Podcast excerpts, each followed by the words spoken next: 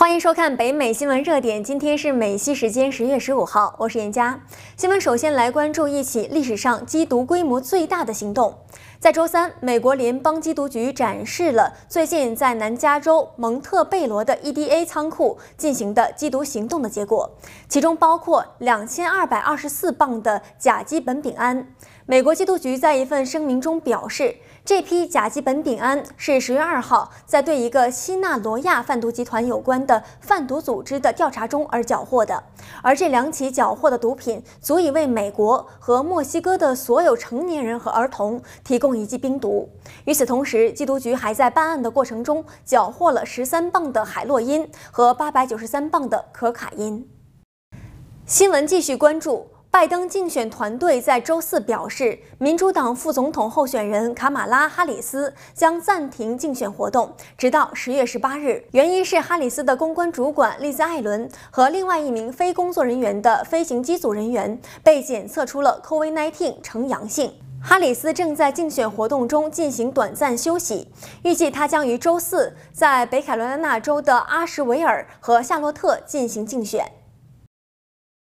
再来关注失业金领取的最新动态。截至十月十号，当周初请失业金人数上升至八十九点八万人，这是显示美国劳动力市场疲软的最新迹象。上周初请失业金人数较前一周增加了五点三万人。美国劳工部最新公布的报告显示，在九月底，一系列福利项目的申请人数下降了二十一万五千二百七十人，至两千五百三十万人。随着最新数据的出炉之际，白宫仍在就第五个新冠肺炎救助法案与民主党人争吵不休。川普表示，他准备大干一场，并在推特上称，共和党人已经准备好了。不得不说，在竞选的最后几周里，疲软的经济数据也给川普带来了挑战。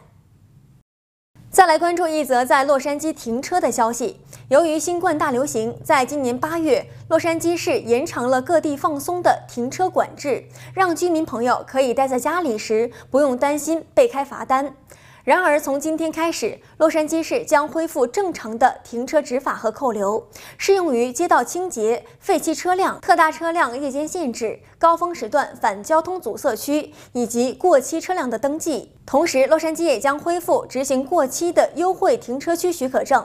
此外，LADOT 表示将把启动和扣押违反车辆的时间推迟到一月一号。居民可以拨打八零零二二二六三三六举报社区里的废弃车辆。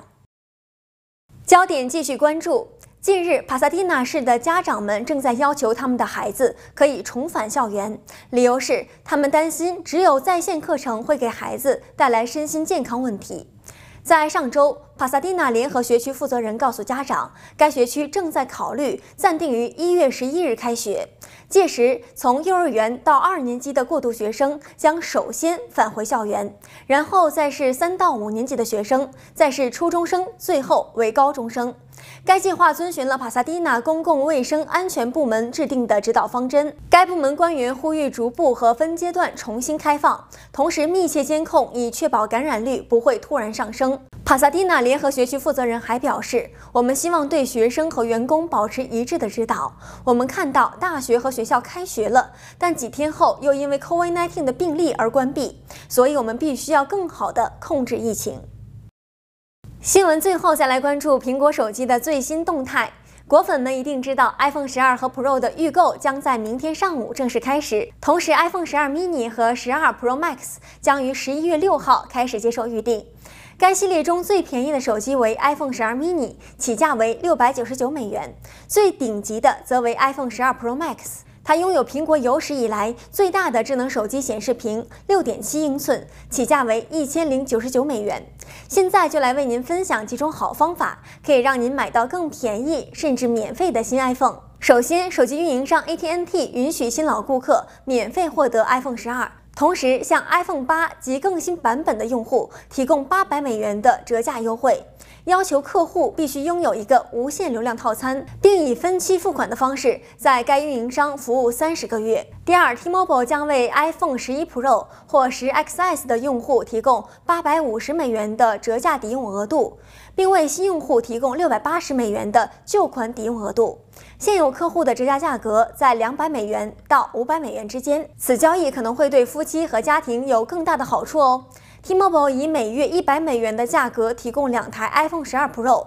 包括一个无限流量套餐。不过，消费者必须以两部手机的折价才能购买。最后要提到的就是 Verizon 了，与竞争对手类似，该公司向顾客提供八百美元的折价服务，但顾客必须拥有 iPhone X 或更新的款式。现有客户可以用 iPhone X 或更新的机型进行交易，并在两年的数据套餐中每月支付十五美元。以上就是今天的新闻编译整理，感谢您的收看，我们明天见。